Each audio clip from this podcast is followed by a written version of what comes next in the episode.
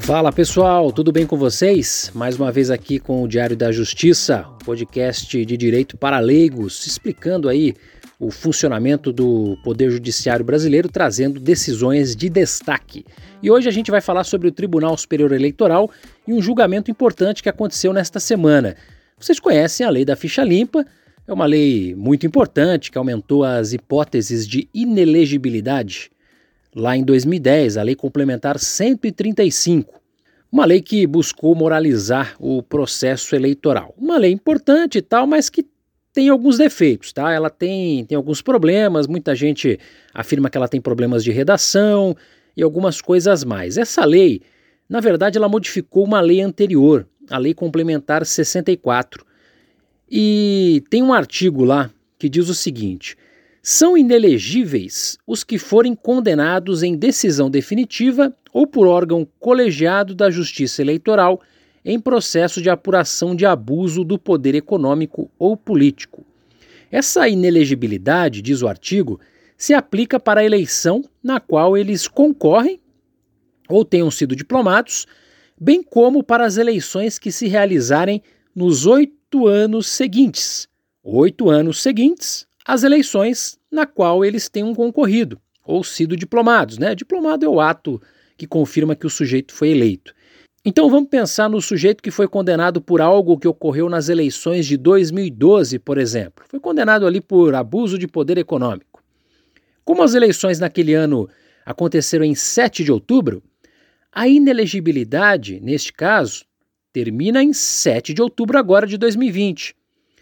Vocês sabem, né? As eleições estavam agendadas para o dia 4 de outubro, pelo menos o primeiro turno, mas acabaram sendo adiadas para 15 de novembro por causa da pandemia. Foi assim que o Congresso Nacional decidiu. Se não tivesse o adiamento, o político não poderia se candidatar. Mas com o adiamento, o prazo de oito anos vai passar, e já que a eleição ficou para novembro. E aí, como é que fica a situação? O TSE foi consultado para responder a essa questão e entendeu por 4 a 3 que as causas de inelegibilidade que acabam em 7 de outubro, oito anos após a eleição de 2012, não podem ser postergadas para 15 de novembro.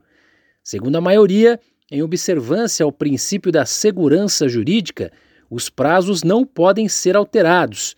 Portanto, quem estava inelegível até o dia 7 de outubro e aí a, a pena, a punição, nesse caso específico, né, de é, casos de abuso de poder econômico e abuso de poder político, vai poder se candidatar, está apto a se candidatar nas eleições de 15 de novembro.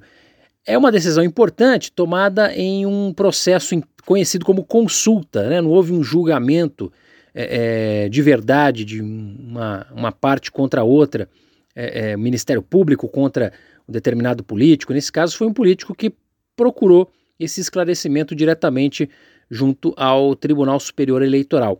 E é importante frisar que essa decisão foi tomada agora quando vários candidatos já tinham sido confirmados em convenções. Até porque as convenções partidárias né, para, as, para as próximas eleições, elas começaram em 31 de agosto e vão até o dia 16 de setembro. Então já tinha muita gente com a candidatura confirmada em convenções. Né? Lembrando que as candidaturas ainda precisaram ser registradas na Justiça Eleitoral. Está aí uma decisão importante do Tribunal Superior Eleitoral, TSE, que também é objeto aqui da nossa análise no Diário da Justiça. Me siga no Twitter, arroba Hugo com dois Cs, H e um T só. Pode me procurar também no LinkedIn e o meu blog hugovecchiato.wordpress.com. Grande abraço!